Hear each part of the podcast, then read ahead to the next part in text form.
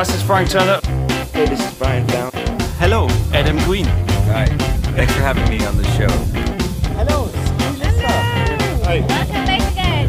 yeah, thank you for having us. Yes, Common Towers, live at Glastonbury. Yeah, big up. Und ihr hört the Common Talk Podcast.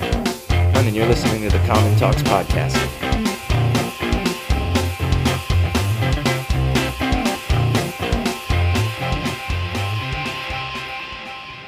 Okay, so welcome to the Common Talks podcast, episode 19. It's um, yeah, this time it's just me and Circa Waves. Hello. Hello. nice to have you. Um, first time I recognized you was when you were in Berlin supporting the Libertines. Yeah. Um, that was about three years ago, I think. What was it like to tour with the infamous Libertines? Are there any special moments you want to share with us, or Yeah, there was. Um, well, obviously for us, they were a really important band growing up. So we were, we were big fans of them when we went on tour, and it was your your birthday. It was my birthday on- on the Berlin show. So, uh, before we went on stage, like Pete and Carl came into the dressing room with a cake, like sang "Happy Birthday" to Joan, like chucking him up and down, and it was like a really sweet moment where we kind of like hung out and had a few birthday beers. It was good. It was yeah. It was like we've done a lot of support slots, but that was the first one where I, I was with like a full fan hmm. and just had to spend the entire time suppressing how much I love that band and stop myself. It's a thing that happens whenever you're around any other band and you know any of their songs. You, you can't help but get their songs stuck in your head.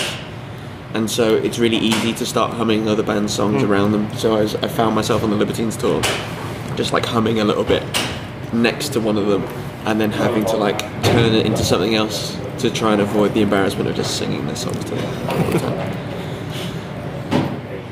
Yeah, uh, that's about three years ago, and now Circa Waves is a big name too.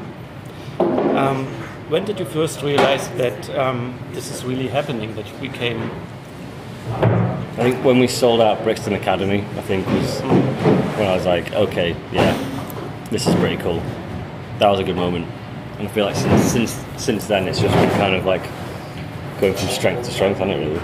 Yeah, I think uh, just like for me, it's, it's those things as well. Like hearing hearing your song when you're on the radio, or just when you're in a bar somewhere and you're sat down and you just go, "Oh shit, that's me."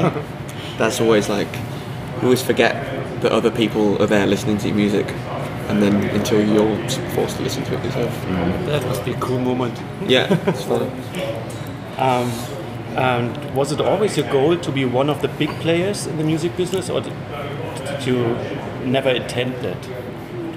I think we, we, we, we started out just want like wanting to do it and just wanting to get our foot in the door and wanting to tour and play for people, and then I think as, as time's gone on, I think our ambitions increased and we, we now just want to keep going. We want to be one of the you know the, we want to be one of the biggest bands you know around, and we want to get to headline festivals. We've got a taste for it now. It just tastes really good. It's never quite enough. So yeah, we have a lot of ambition. Okay, uh, what music are you listening to, to at the moment? Um, at the moment, what am I listening to? What are you listening to? Um, phew. there was a lot. So this week there was a lot of new records from young UK bands that came out this week. So I've been checking those out, like the new Glenavon record, which is pretty cool. The new Big Moon record and the new Happyness record all came out at the same time. So I've been working my way solidly through them. Uh, my girlfriend listens to like, Cigarettes After Sex quite a lot, which I've been really enjoying. It's quite chilled out. I've just been uh, doing DJ Shadow. Well, and I went back to Endtroducing me and the Joe, the drummer in Inheaven. Were chatting some about music yesterday, and we are both like, "Man, that's such a good album." There's been so I downloaded it. It's incredible. because we're sharing a tour bus with Inheaven there's been there's been a lot of like sh- music sharing mm. and it goes in all sorts of directions really like either we do some like nostalgic things where we were listening to at the drive-in yesterday and, Yeah. and you were like showing James and Chloe Angelica's Elegy Yeah. and then also the two drummers started listening to like Motley Crue the other day just because they have a bit of a soft spot for like. Okay. or like 100 reasons. Yeah, so it's been it's been a it's been a tour of like, oh, do you remember this? Like we had a big nostalgic bit on the bus last night, Yeah. like loads of old Biffy Clyros and Finch, just Yeah. stuff from like when we were like teenagers. That must be a tour bus thing. This is what Skinny Lister told us also. That they always, on, on the tour bus, they are always this I think 80s and 90s stuff. it's there's a lot of pre- when you're when you're like controlling music for a lot of people.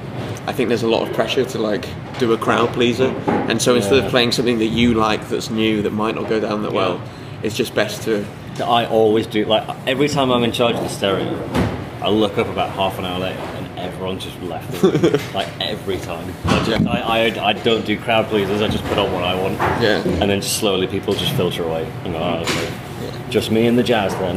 yeah. Um, your current al- album, Different Creatures, was released this year and it was produced by the legendary Alan Moulder, who did Smashing Pumpkins and U2 also.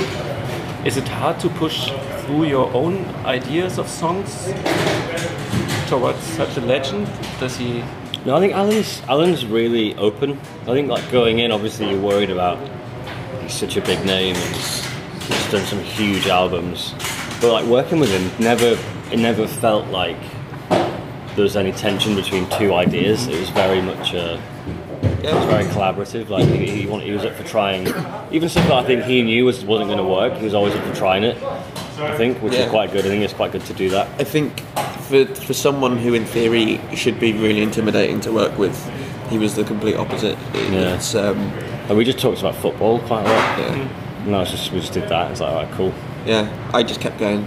just going. "So What's Billy Corgan like? just like every now and again, you Yeah, just what's Trent Reznor like? Yeah, yeah. You'd ha- you, you just you just um, you can't help yourself. But he's yeah, just really fun to work with, and I think the uh, it was very collaborative, and I think he was the perfect person to work with on that record. Definitely. and does he tell something about it? How was Billy Corgan, or does he keep it? Uh, yeah, he's, he's I, I mean, I won't, I won't go into it, but he's, he's good. He's got this really good way of sort of like, you'll ask him a question, and then he'll be able to condense the experience of working with that person into one sentence, and you know exactly everything that he feels about Okay. that work. And I think it's. Uh, I asked him about Marilyn Manson. He said, "Oh, we used to we called him Brian in those days." And I was like, yeah, "Cool." I mean, it doesn't tell me anything, but I just like that's a really good way of Yeah. expressing. it. Um, it seems like the band grew up a lot if you compare the two albums now. Um, your first album, Young Chasers, had more festival and summer songs on it, like T-shirt weather. Um, and the new one sounds a bit more thoughtful and American, in my opinion. Um, there's not much Britpop left. How come? No. Well, I think it was quite a conscious decision to move away from. I think I think it's easy to have if you have a successful album. I think it's easy to sit back and go, well, that worked. Let's do it again.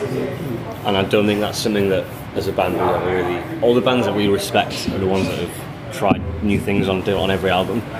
You know, if you look at like bands like Arcade Fire or like Radiohead or something. Yeah. They're the bands that I think we look at like. I mean, amongst others. So it was a very conscious decision to move away from that sound and move into a different territory. And it was a very like daytime, summery album. So I think the obvious thing was to make it sound a lot more nighttime and darker, like different themes. I think I think as well. There's still like some stuff that I would say that's quite British, like uh, out on my own, the ballad. I think I think that's that to me is like very classic British songwriting. It could be a Robbie Williams song. It could be a Robbie Williams song. That's how good it is. It's that good. Okay, you also have gone political in different creatures. Does the Brexit have any influence on your music in terms of songwriting and in terms of organizing tours and concerts? Uh, It's hard to say. Yeah. Not yet. I mean, it's already affected my bank balance touring here. It's got more expensive. For sure. Um, I think, yeah, we have. I think songwriting. There's there's not really everything was written pre-Brexit. Uh, so I, I, in that period where everyone was so sure that it wouldn't happen, Yeah. but I don't think any of the songs were really that concerned about it. because Yeah. There was that confidence of like, there's no way this is going to happen. Yeah, it, But I guess maybe the third album will be the will be the, the Brexit album. It's, I don't yeah, know. it was it's, it was a it was a very very depressing time. Yeah. yeah. You could like walking around London, you could feel like people just the general mood had, had shifted significantly. But um, yeah, and I think, I think the political stuff on the records, I think, is more, if anything, it's more humanist. It's not necessarily it's, it's talking about the refugee crisis, Yeah. and and not just basically sort of saying just, just these these are people these are people and uh, it seems mad that we're not doing more to help them which I think is, a, is less of a political message and more of a, a humanist one Yeah, it's true. yeah Um, you will play Glasgow this summer again. Do you already know which stage you are playing? We do. Oh, you can't tell. I think we can I don't know. I'm Okay, never I'm never sure, so I never I never say anything. we, yeah, we know. It's a big one. it's different to the one we did last time Okay, last time was the BBC introducing. John John Peel last time. we did a secret set at the BBC introducing Yeah, and I saw we that. you, were you there Yeah. that was a great that, That was, was a great good. gig but the, the difficult thing with that was we, we had the first one and then I think we had like a three hour break No, it's more it's like just five. five hours. So the hard point was like trying to not drink between. Like you come off Yeah. stage and like, I'm really excited, and then you go, I've got five, I've got five hours. Let's not be too excited. We bought um, we bought a blender with us and like loads of tequila just to make like frozen margaritas, and I think we just started maybe about an hour too early. So by the time we got on stage in John Peel, I remember just going on, putting my guitar and going, oh fuck, oh fuck this. I think that was my most drunk gig I've ever done. Was Glastonbury. Yeah, it was a, it was an accident. Though. Did you? So you went to the secret one, but not the. Yeah. Did you go see Run the Jewels instead? Because that was our big clash on the John Peel one. Even my my, own, my, my brother went to go see Run the Jewels instead of me. But I don't remember what was on there. It's Glasgow. it's hard to um, before you became a band, did you visit Glasgow yourself? No. never. The first band I saw at Glasgow was us, Okay. which is uh, which is cool too. um, today in Berlin, you'll be playing at the Privat Club, which is a quite small club. Do you also enjoy playing small gigs in other countries like here, or would you rather be in the?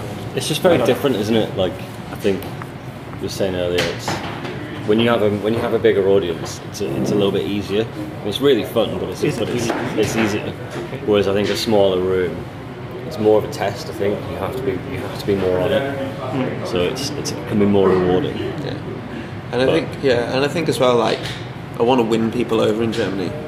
I think it's like if they came to watch us in the UK, it would be it would be obvious because it's like big venue, big sound, big light show, and I think I, I want to prove to people in Europe it's like this is a thing, mm. and you're going to enjoy it, and we're we're a good band.